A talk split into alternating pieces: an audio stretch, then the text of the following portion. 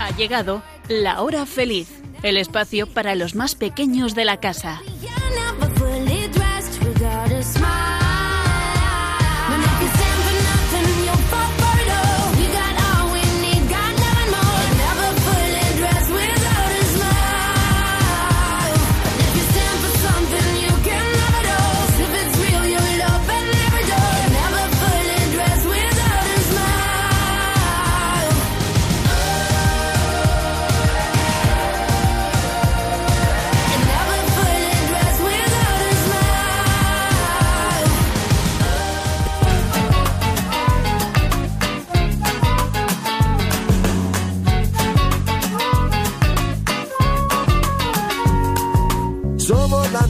Semilla del futuro de la vida.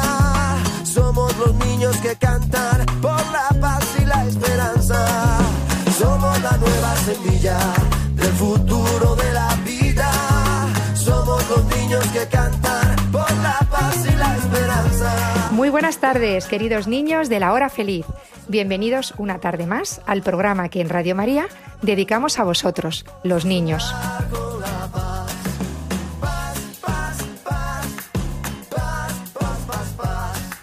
Os habla Inmaculada Ballesteros, madre de los tres niños que hoy me acompañan y que os saludan ya mismo. Hola chicos. Hola, buenas tardes.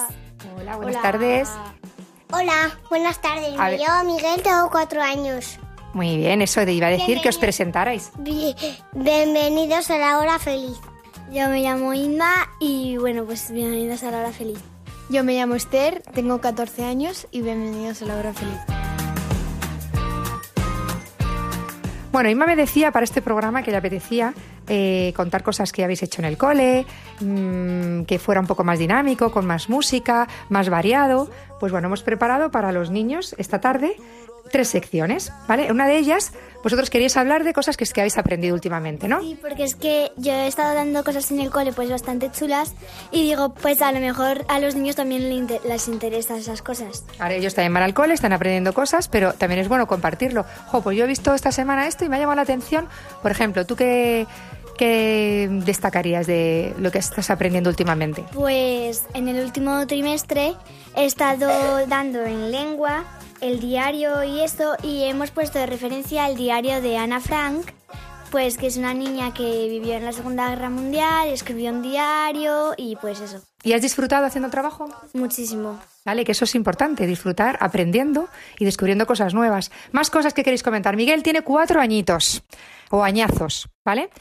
¿Y tú qué estás aprendiendo en el cole ahora? Canciones, ju- pues todo eso. Bueno, que además hay una canción que esta semana traías nueva del colegio, ¿vale? La has cantado mucho en casa. ¿La quieres cantar aquí para los niños de la hora feliz? Hola Dios, estoy aquí. Gracias te doy por darme la vida a la nueva todos los días. Buenos días, mi Señor. Esta canción es muy bonita para cantarla por las mañanas y dar los, y dar los buenos días a Dios, ¿no? Podíamos, pues se la pueden aprender los niños, la ponemos, vamos a poner un trocito, ¿vale? Para que la escuchen. ¿Te parece? Las 8 de la mañana entra el sol por la ventana y poco a poco se va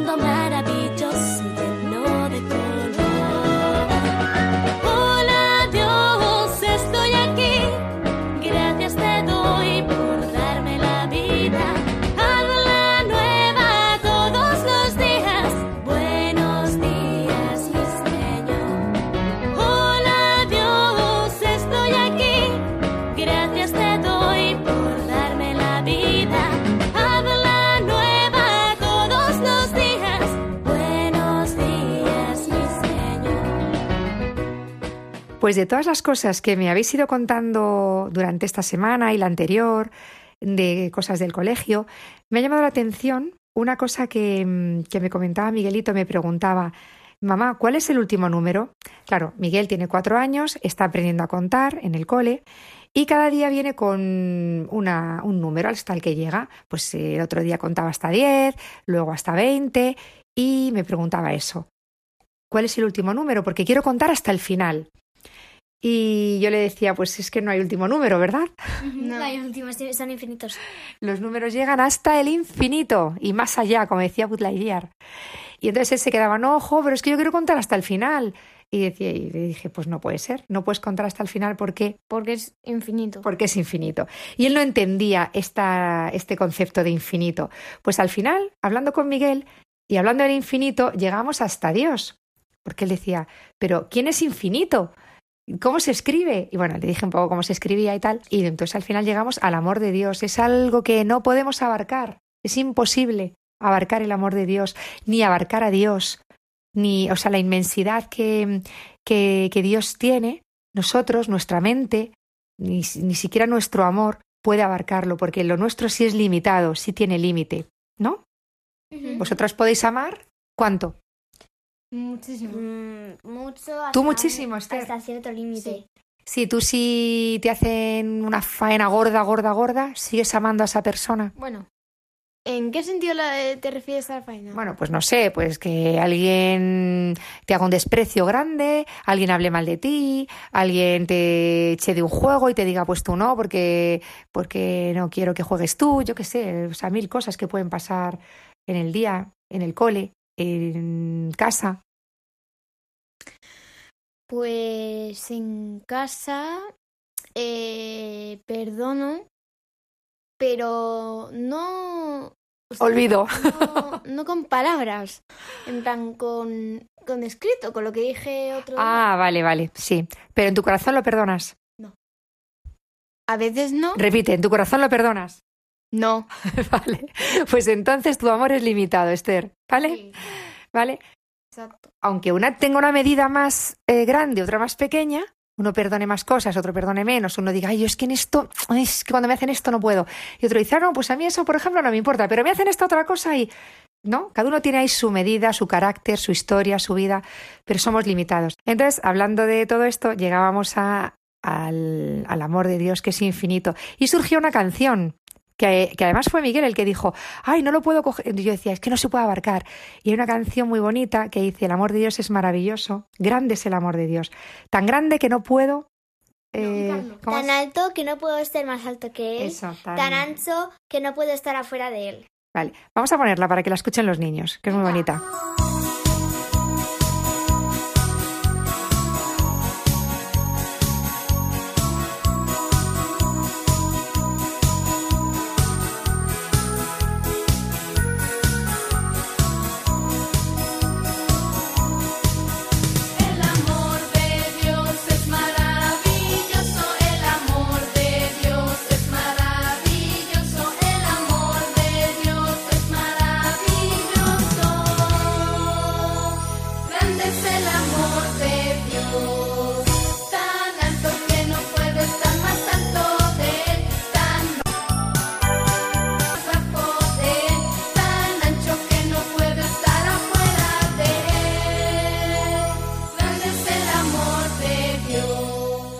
Tu amor sea así de grande, como el de Dios? Pues sumérgete en él. ¿Qué haríais vosotras si quisierais cruzar un océano? Eh, coger un barco. ¿Qué haríais si quisierais volar hasta el cielo? El avión. Pues cogéis un avión, porque nosotros solos no podemos. Tú das un salto y llegas hasta donde llegas, ¿no? Vale, pues si quieres amar como Dios, a lo grande, pues tienes que sumergirte en Él. Y te tiene que ayudar Él, dejarte llevar por Él, muy bien, te tiene que ayudar Él. Así que mucho ánimo a todos, porque con Dios podemos amar a lo grande. ¿No? Vale, y ahora una cosa muy curiosa que os voy a contar. Hablando de las matemáticas, del infinito y de Dios, ¿sabéis que hay un número que se llama número de Dios? Sí, el 7.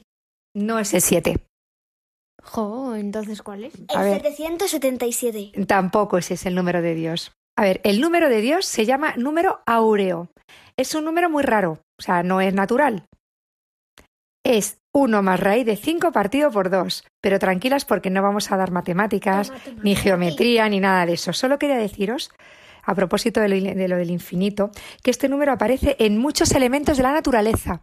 O sea, fijaos, surge de una proporción entre segmentos de una recta, pero resulta que esa proporción, esa, ese resultado de la proporción se cumple en algunos elementos de la naturaleza. Por ejemplo, aparece en las espirales de la concha de un caracol. ¿Vale? Fijaos qué curioso. Aparece en la cantidad de pétalos en las flores. También es ese número. En la cantidad de espirales dentro de una piña. También. Y, fijaos qué curioso, la distancia entre el ombligo y la planta de los pies de una persona respecto a su altura total. También cumple esa proporción que cumplen esos dos segmentos fren- frente a la recta total. Pero eso es raro porque cada persona tiene su medida. Claro, pero dentro de la medida de cada persona se cumple esa proporción. Porque es una Pero proporción. entonces son muchas proporciones. No, es una misma proporción Pero- porque Como la distancia desde el ombligo hasta tu pie puede ser igual que la mía. Claro, pero eh, no nos vamos a poner a dar fracciones ahora, ¿no? Pero dos cuartos ¿m? es lo mismo que cuatro octavos, ¿no? Sí, Vale, que estoy con fracciones, que sí, que sí. pues es lo- 0,5. Sin embargo, una fracción, o sea, este decimal surge de eh, dos cuartos y el otro de cuatro octavos. ¿Vale? De medidas diferentes, pero la proporción es la misma. Claro, claro, claro. ¿Vale? Son equivalentes. Claro, exactamente. Y como sigamos así, nos damos aquí un, nos marcamos una clase de matemáticas. Pero no, es- lo que quería deciros es que es como si Dios hubiera incluido este número en la creación.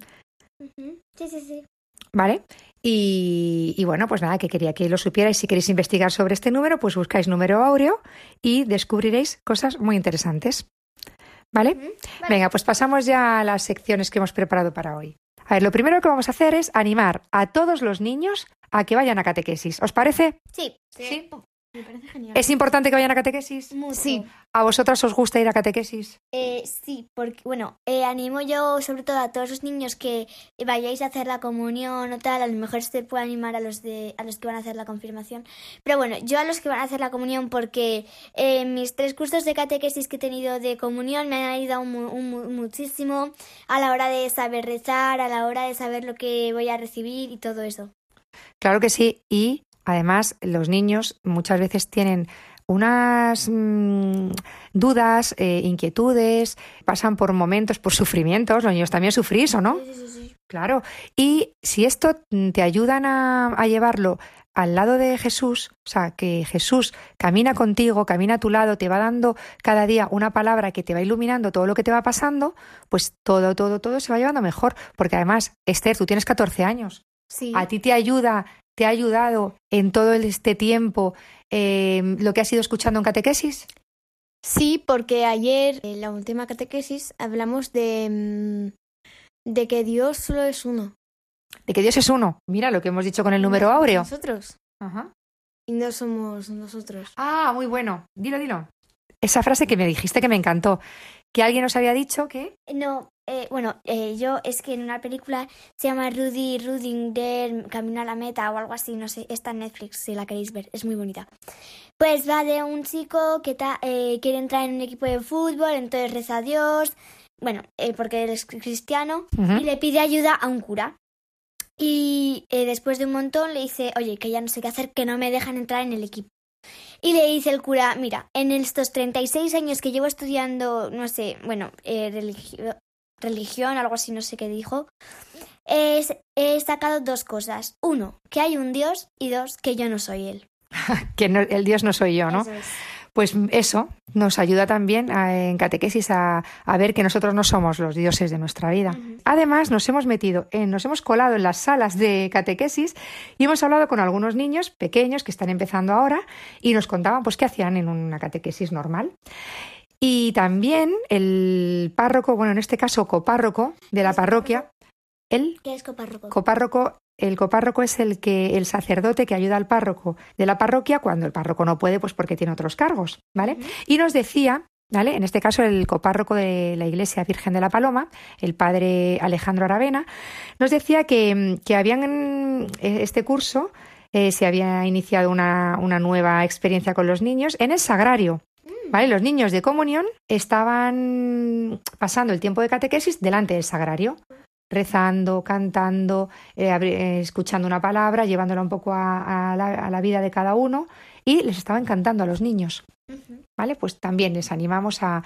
Porque un niño delante de un sagrario es como un. es- bueno, es como tener el cielo. Sí, sí, sí. Es una pasada. La oración de un niño delante del sagrario tiene muchísima fuerza. ¿Y hoy hay cuento o no hay cuento?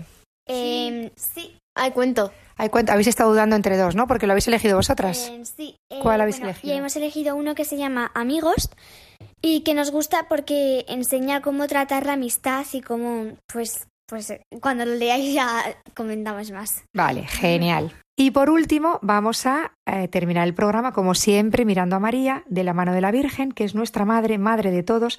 Y vamos a terminar hoy cantando a la Virgen. ¿Os parece? Vale. Vamos a cantar a la Virgen, a decirla poesías, a decirla viva la Virgen, cuánto te queremos, que eh, a la Virgen le encanta que la, diga, la digamos eso, que sus hijos la digan que la quieren. Y además porque, mirad, cuando mm, el- los hijos están en un apuro, la madre siempre acude. ¿No? Nosotros siempre que estáis en un... En una, "Ay, mamá, que ha habido un follón, pues ya vamos ahí a ver qué es lo que ha pasado. Mamá, se ha roto el, el jarrón, pues ahí va la mamá a ver qué ha pasado, qué- por qué se ha roto el jarrón. Pues cuando el mundo está en apuros, tenemos que llamar a la Virgen. Ven, por favor, ayúdanos.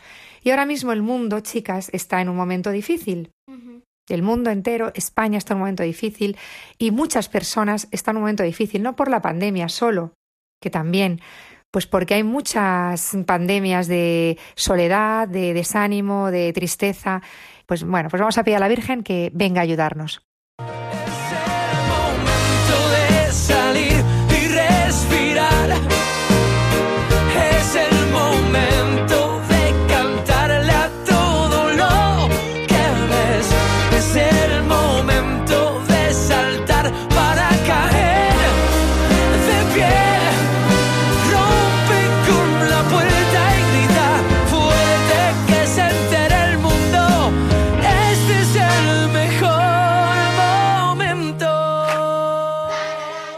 Pasamos ahora a escuchar a los niños que se están preparando para recibir la primera comunión.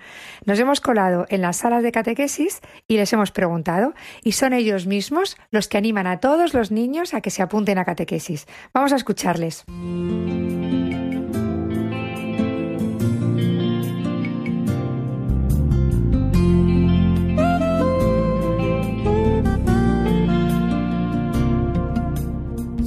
Bien, pues nos hemos colado en una sala de catequesis de primera comunión en el curso de primero. Los niños tienen, ¿cuántos años tenéis? Siete. Estoy hablando con Catalina. Hola Catalina, Hola. tú tienes siete años, está aquí Lucas. Hola. Hola, eh, ¿Cuántos años tienes? También siete. Muy bien, estáis en segundo de primaria, ¿no? Yo quería que, mm, que vosotros hablarais a todos los niños de la hora feliz de Radio María, los que escuchan este programa, y les dijerais por qué venís a catequesis. Por ejemplo, Catalina, ¿tú por qué vienes a catequesis? Para saber de Dios. Vale, Para aprender de Dios. para conocer más a, a Dios y a su Hijo Jesús. Hoy, por ejemplo, ¿de qué habéis hablado en catequesis? ¿Os acordáis? Hemos hecho el nombre. Y también hemos hablado del Padre Nuestro. Qué bien, qué bien. Vosotros ya sabéis el Padre Nuestro, ¿no? Y habéis hablado del nombre vuestro. No, de, de que hacíamos nuestro nombre en una tarjetita que nos había dado Eva. Ah, claro, porque vuestro nombre es muy importante para Jesús, ¿no? Claro, él le tiene anotado ahí en, en su librito, en su agenda. Bueno, oye, una cosa, ¿animáis a los niños que nos escuchan a que vayan a catequesis? ¡Catequesis! Vale, y ahora pasamos a otra sala donde están los niños que se preparan para la primera comunión y están en el curso. ¿En qué curso estáis? Segundo. ¿En? Segundo. El segundo, o sea, que hacéis la comunión el año que viene, Sí. ¿no? Bueno, el año que viene no, el, des- el siguiente, en 2022, ¿no? Vale, oye, ¿y qué habéis visto hoy? Bueno, ¿cómo os llamáis lo primero? Blanca y Manuel. Y Manuel. ¿Qué habéis visto hoy? Las velas de Adviento. ¡Hala! Las velas de Adviento. ¿Y qué, qué habéis aprendido? Pues no sé, pues las velas de Adviento y sus colores. Y los significados. Ah, o sea, el significado de cada color. Oye, pues me lo vais a decir porque yo no me acuerdo. A ver, contadme. La primera es la morada. Ajá. Significa El perdón de los pecados. Muy bien. La verde, que significa el amor de Dios. Genial. A ver, La siguiente color. roja, La roja. que significa la alegría. Vale.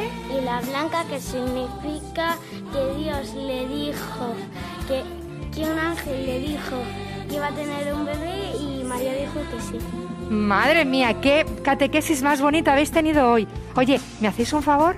Vamos a decir a todos los niños que nos escuchan en Radio María, que escuchan este programa, que se animen todos y animen a todos sus amigos y compañeros del cole a que vayan a catequesis. ¿Les animáis? Tenéis que decir, todos a catequesis. Todos a catequesis, que es muy chulo. Si quieres venir conmigo a una tierra más feliz, vende todo lo que tienes, pon tus ojos solo en mí. Si quieres venir conmigo, si quieres seguirme a mí, caminaremos los dos a un mundo de paz, construiremos los dos el amor, caminar. Bien, estoy con el padre Alejandro, eh, copárroco de la Parroquia Virgen de la Paloma, que se encarga cada viernes de llevar a un grupito de niños, van rotando, hacia, hasta el sagrario. Eh, padre Alejandro, ¿cómo surge esta iniciativa?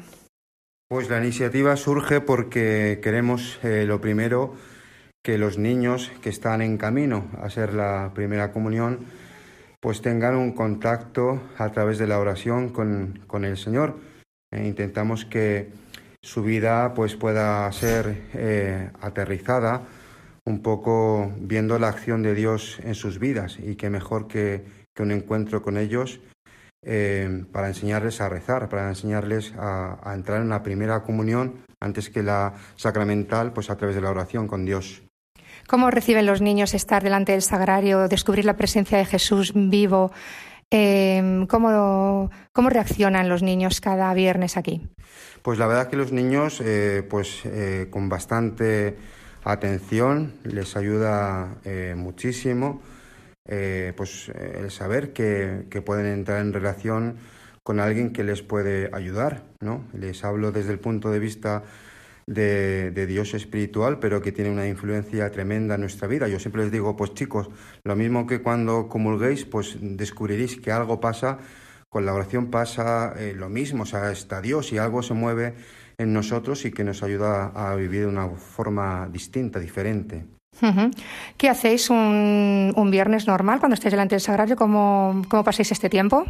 Pues primero hacemos un poco un rito de, de acogida en el que eh, pues intentamos a través de ese rito pues llamar un poco la atención a- de los niños a escuchar eh, la palabra de Dios. Y en este tiempo por ejemplo hemos estado escuchando las bodas de Caná, eh, los milagros de Jesús en Caná de Galilea cuando convierte el agua en vino, pues hablamos sobre el simbolismo del vino en la escritura que significa pues la alegría y la boda que está presente Jesús, que es símbolo pues de, una fiesta, de una fiesta que está a punto pues de convertirse en tristeza, pues porque se acaba el vino.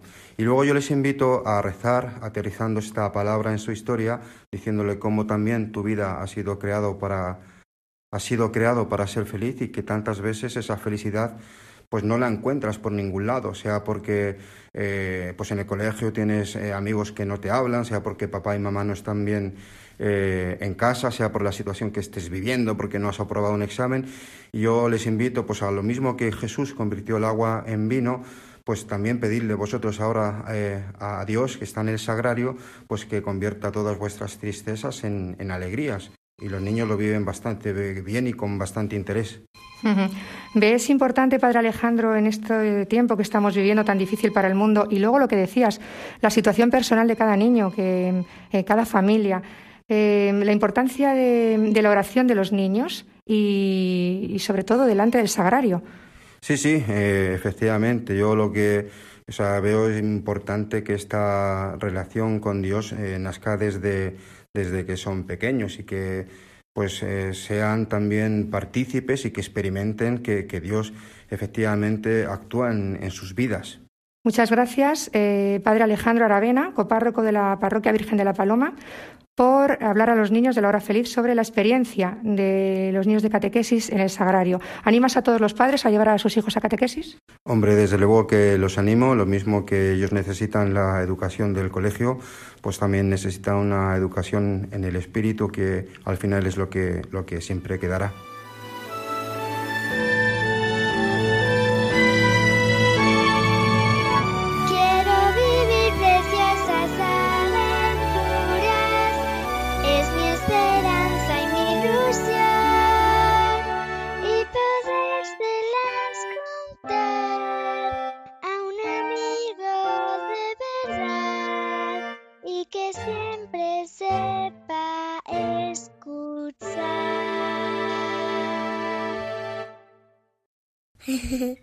Escuchando La Hora Feliz, programa más divertido de Radio María. Bien, pues tengo la suerte de estar con Ana Linaza, coordinadora y monitora de ocio y tiempo libre y además profesora. Le he pedido que nos ayude a todos los que pasamos tiempo con los niños, eh, padres, tantas veces los abuelos, tíos, a eh, ideas para pasar con ellos un tiempo de calidad. Ana, buenas tardes. Hola, buenas tardes. En un tiempo en que eh, los niños recurren muchísimo a las pantallas, eh, ¿qué ideas nos das cuando tenemos que pasar un tiempo largo con, con ellos? Bueno, yo creo que es muy importante volver a los juegos de mesa, ya que fomentan las habilidades tanto sociales como para la propia vida. Hemos pasado de jugar a juegos tradicionales a jugar a juegos donde está todo a un clic. Y sin embargo, estos son muy importantes porque aprenden a esperar el turno, la rapidez mental, la agilidad, la concentración y luego encima nos sirven para cualidades a la vida cotidiana. Me estás hablando del parchís, la oca, el monopoly. Sí, todos esos. Eh, también se me ocurre, por ejemplo, el Double, donde buscamos un elemento que se repite y nos ayuda a concentrarnos y visualizar. El Monopoly, como bien has dicho, eh, o las cartas nos ayudan a tener una agilidad en cálculo mental, a sumar, a restar, a, a un montón de cosas. También podemos eh, coger el juego del Dixit, que nos ayuda a imaginar títulos, favorece el vocabulario y prácticamente pueden jugar desde muy pequeños. Eh, bueno, luego también podemos jugar a los típicos papelitos que ponemos una profesión y hacemos mímica. Por ejemplo, pues te toca representar un carpintero y el resto lo tienen que adivinar. O también a juegos como el stop. También podemos jugar a recoger de una manera divertida, ya que muchos padres eh, a mí me han comentado que, bueno, que no juegan a juegos de mesa porque luego dejan todo tirado y es mucho más fácil darles una tablet. Pero jugar a recoger es muy bueno porque así aprenden luego ellos a recoger solos. Entonces, ¿cómo podemos eh, jugar a recoger, no?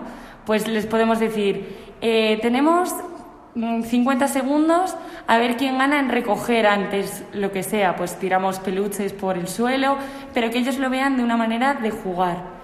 O, por ejemplo, también podemos enganchar los peluches con alguna cuerda o esparadrapo y que tengan que rescatarlos y guardarlos en su sitio. Son ideas que pueden fomentar luego eh, que ellos recojan, pero que también son un juego. Vale, que lo de recoger no sea siempre una cosa horrible y horrorosa. Eh, todo esto está muy bien, Ana, pero hay momentos en los que los padres estamos ocupados, tenemos que, imagínate, ¿no? Ya venimos del trabajo, los que trabajan fuera, los que estamos en casa con nuestras tareas, y llega la hora de mm, cenar, tenemos que hacer la cena o a terminar deberes con algún hijo, y siempre queda alguno por ahí, pues que no tiene nada que hacer o que es más pequeño. ¿Qué ideas nos das eh, para que los niños puedan jugar solos o entretenerse solos mientras los padres están ocupados? Bueno, por ejemplo, has comentado que estabas haciendo la cena, ¿no? Pues para esos momentos eh, a mí me gusta jugar a juegos muy simples de pensar, ¿no? Para fomentar también la imaginación y tal. Por ejemplo, un juego muy tonto pero que les encanta es eh, cosas que se pueden caer por el hueco del ascensor. Quien diga más gana y muchas veces eh, a ellos son los que más vocabulario se le ocurre, ¿no? Entonces, eh, pues puedes decir, se puede caer un calcetín, la llave, un reloj. Entonces, son cosas que ellos eh, entienden como pequeñas y hay un montón de cosas que pueden decir, ¿no? También, por ejemplo, pues para que no sea todos los días lo mismo, ¿no? Pues dime cosas que hayan en el baño, cosas que puedo llevar al cole. o por ejemplo con elementos que tengamos en la cocina mientras estamos cocinando. ¿Qué puede ser una cazuela? Pues un gorro, un bolso, eh, lo que sea, ¿no? Y les encantan. O sea que yo puedo estar haciendo la cena y el niño se viene conmigo, le rescato de la pantalla de la televisión, de, de siempre lo mismo, y puedo estar cocinando y jugando con él, que es un recurso eh, interesante para estos casos. Sí, exacto. A los niños les encanta porque muchas veces eh, les dejamos la pantalla y necesitan también pasar tiempo con nosotros. Y esa actividad no nos distrae y podemos perfectamente hacer tareas cotidianas como eh, pues planchar, eh, hacer la cena y los niños sienten que, que estamos jugando con ellos. Además, está claro que los niños quieren divertirse, jugar y estar entretenidos, pero también es parte de la educación y de la vida enseñarles a esperar aunque sea sin hacer nada. Sí, claro, eso es súper importante, ¿no? Muchas veces tenemos que esperar en el médico, en salas de espera, ¿no? Y es muy importante fomentar esta espera desde pequeños, ¿no? Yo en el cole veo que muchas veces es difícil, que los niños tienen que estar en movimiento y no nos enseñan a relajarnos nunca, ¿no? Entonces podemos eh, simplemente que estén sentados, decirles frases sencillas como siéntate, relájate, cierra los ojos. Eh, imagínate que estás en una playa, tranquilo, y fomentar eh, que estén tranquilos, que no hace falta hacer todo el día cosas y cosas, sino que simplemente podemos estar pensando, pensando cosas del día también y relajándonos. ¿Tenemos que mantener o y volver al cuento antes de dormir? ¿El cuento de los papis? Hombre, yo creo que es muy importante y bueno, la literatura siempre ha sido muy importante a lo largo de toda la historia, ¿no? Y es verdad que a través de las pantallas eh, la hemos perdido un poco. Eh, a los niños les encantan los cuentos, ¿no? Yo veo que, que cada vez más, incluso en primaria, muchas veces en clase me piden cuentos, ¿no? Porque son muy sencillos. Eh, tratan historias de su día a día que se sienten identificados y podemos trabajar mucho las emociones, cómo se han sentido en el día. Entonces creo que es un buen momento la hora de acostarse para leer un cuento tranquilamente. Ana Linaza, coordinadora y monitora de ocio y tiempo libre, muchas gracias por ayudarnos a pasar con los niños un tiempo de calidad y a, sobre todo a los niños que nos escuchan en Radio María, los niños de la hora feliz. Por haberte lavado las manos y desayunar. Por haberte vestido tú solo. Por haber dado un beso a mamá. Por haber ido hoy al colegio. Por haber compartido tus juegos. Hoy te voy a contar otro cuento que te gustará. Y el pequeño sonríe y abre los ojos y mira en silencio y va poco a poco buscando sus brazos y el padre lo besa y empieza su historia. Y el pequeño pregunta y el padre le cuenta y el niño lo escucha y el padre se inventa y el niño se duerme escuchando ese cuento y el padre comenta te quiero por haberte tomado el jarabe que sabe tan mal, por haber ordenado tus cosas, por haber aprendido a rezar, por haber regalado a María ese coche que tanto querías. Hoy te voy a contar otro cuento que te gustará.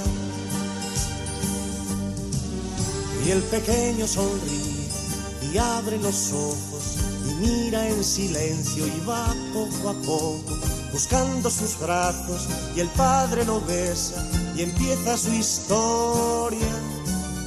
Y el pequeño pregunta y el padre le cuenta y el niño lo escucha y el padre se inventa.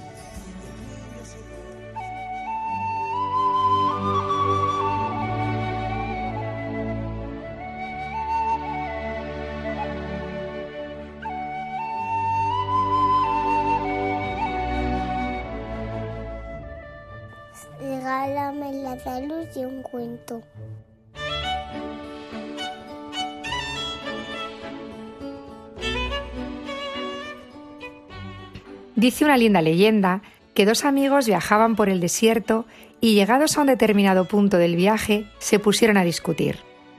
El ofendido, sin nada que decir, escribió en la arena, Hoy mi mejor amigo me pegó una bofetada en el rostro.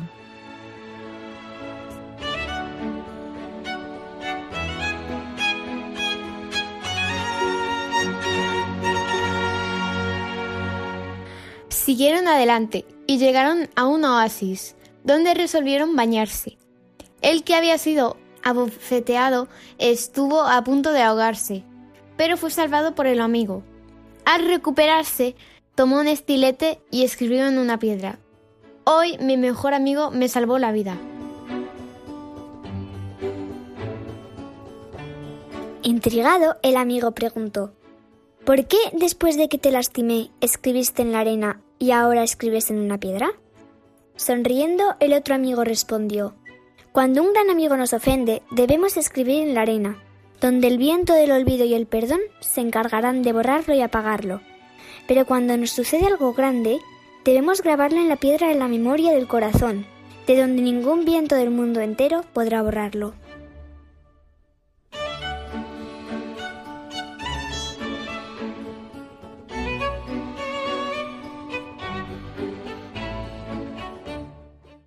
Bueno, cuento cortito pero contundente. ¿eh? Sí, sí, sí, sí.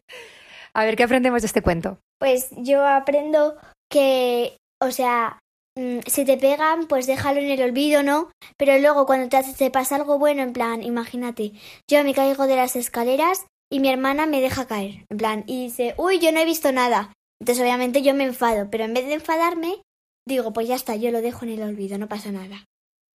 Y luego, imagínate que otra vez, en, o- yo qué sé, un mes después me vuelvo a caer de la escalera y esta vez mi hermana me coge. Entonces yo digo, pues esto no lo voy a olvidar, ¿no? Me lo voy a dejar grabado bien en la mente, bien cerradito. Que con llave, vamos. Claro, Esther, ¿tú quieres comentar algo Eh, del no, cuento? no. ¿Qué te parece a ti que en la amistad eh, recordemos lo bueno y olvidemos lo malo? En la amistad, y esto vale para todo. Y en la familia, y en el matrimonio, y eh, pues en cualquier. en el trabajo, los, los mayores. Ujú. A ver, hay cosas cuando hay un problema, hay que hablarlo y solucionarlo. Hay que intentar solucionarlo muchas veces. Pero otras veces, pues a lo mejor te han ofendido porque han hecho un comentario que no te ha gustado de ti, o bueno, pues no sé, mil cosas que pueden pasar, ¿no? O no solamente un comentario, sino también en plan, yo que sé, algo. Por ejemplo, el otro día estábamos em, comiendo y había unos, bueno, pues chuches. Entonces, mi hermano, eh, yo estaba comiendo chuches, mi hermano también, y se las llevó mi hermano al este y digo, dámelas. Y dice mi padre, ala, ya no hay para ninguno. Y va mi hermano y me hace burla. Entonces yo digo, vamos. Y esto te pone así. la, la ira, doy un portazo y me voy a mi habitación. Pues en vez de hacer eso, podría haber hecho, mira, yo le dejo en paz, me voy a mi mundo y ya está. Y la burla esa como si no lo hubiera visto. Claro, y ya está. Hay cosas que es mejor como si no las hubiéramos visto y como si, o como si no las hubiéramos Es oído. mejor no mirar. Eso Vale. también a mí me enseña de a saber cuando me siento ofendido, pues en plan, cómo reaccionar. Pues por eso, porque en vez de dar el portazo, podría haber dicho, venga, pues lo olvido. Y pues también si perdono fácil o no, porque no, pues eh, casi estuvimos ya hasta el día siguiente sin hablarnos, porque pues eso. Claro, es que perdonar no es fácil, ¿a que no? No. No. Por eso yo perdono con las cartas esas que os dije. Tú escribes, para pedir perdón muchas veces dejas las notitas y escribes, quiero mm, pedirte perdón por no sé qué, que a lo mejor no lo dices verbalmente porque no te atreves, pero lo pones en un papel. De Que lo comentas. El otro día Miguel me lo dijo súper claro, me dijo, oye, tú perdona fácil, o sea, no perdona fácil. Y porque está, nos peleamos, ¿no? Y me di- pidió perdón. Y yo le dije que no, que no le perdonaba. Y él me dijo, oye, ¿tú qué pasa? Que, que, que, que te estoy pidiendo perdón. Entonces, Ajá. pues eso. también- Oye, que Miguel te ha preparado un regalo muy bonito, Inma, en un dibujo, claro, un dibujo de un niño de cuatro años, y me dice, mamá, ponme aquí por detrás de, en el dibujo, ponme, Inma, aunque te hago mucho de rabiar, te quiero mucho. claro, porque no lo sabe escribir. Y yo ahí poniéndoselo. ¿Pero se lo has puesto, mamá? Digo que sí, que sí, que se lo he puesto. Y lo tiene guardadito. Él, él me hace poquito de rabiar, la mayoría, la mayoría de las veces soy yo. Pero... Claro, bueno, pues yo creo que es muy importante esto de mm, no tener en cuenta el mal. Además, lo está en el Evangelio. No, no tengáis en cuenta el mal o cerrar los ojos cuando veáis la maldad para, para no alimentar el odio y la ira. Otra cosa es que tengamos que solucionar un problema que ha habido y hay que hablarlo, pues hombre, por supuestísimo. Pero guardar ahí rencor y tener ahí guardado, pues no, no ayuda mucho, ¿no? Hay una frase, me gustó mucho una vez que decía, es mejor tener paz que tener razón. O sea, imponer nuestra razón, que a lo mejor la tenemos muchas veces, ¿eh? que si yo me pongo y digo "A- las cosas vamos a analizarlas, pues es- tú te equivocaste, tú tal, pero es que a veces que ese desgaste es tan grande para conseguir tú quedarte por encima y decir, ves, pues yo tenía la razón. Pues hay veces que es mejor tener paz y decir, pues pasamos página, pero mm, ponemos la cuenta a cero, o sea, no, no vamos a, a cobrarle nada a nadie, porque si no estamos otra vez en las mismas, ¿no? Eso ayuda, ¿no? A mí me pasó y dije, bueno, me pasó esto con un ejemplo que os... A ver, estaba el otro día jugando con una amiga y con mi hermano Juan, que, bueno, pues juega bastante bien al fútbol. Entonces estaba la amiga y le digo, pásamela, pásamela. Y dice, no, no, no, déjame a mí que quiero meter go- yo gol. Y me dice Juan, Ana, déjamela que yo se la quito. Entonces te la quitó para... Porque yo le dije que no, que no vas a poder meter gol, que no vas a poder meter gol, pásamela. Entonces para quitarme yo, yo por encima hice como un poco trampa y le dije a mi hermano, oye, quítasela para que vea que no siempre tiene razón, ¿no? Y pues Claro. eso. Pues con lo que nos cuenta Inma, que es la vida misma de los niños, terminamos el comentario del cuento. Esperamos que os haya ayudado y os haya gustado. Y llegamos ya al final de nuestro programa, chicas. No nos da tiempo a cantar lo que habíais preparado, pero sí nos despedimos con la voz de Ana Madrigal, cuatro añitos, cantando a la Virgen de la Almudena, patrona de Madrid. Salve Señora de Termore, la Virgen y Madre del Redentor, Santa María del Almudén, Reina del cielo, Madre de amor. Santa María de la Almudena, ah, Reina del cielo, Madre de amor, tú que estuviste junto a los querido en Madrid, oh resplandetos ante tu pueblo rete que te veniera desde al fin. Salve Señora de Tamore, la Virgen mi Madre del Redentor, Santa María de la Almudena, Reina del cielo, Madre de amor. Santa María de la Almudena,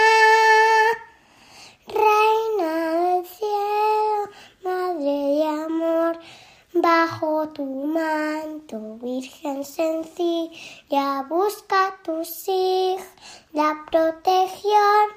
Tú eres patrona de nuestra villa, Madre amorosa, templo de Dios. Salve Señora de Terrena, Virgen mi Madre del Redentor, Santa María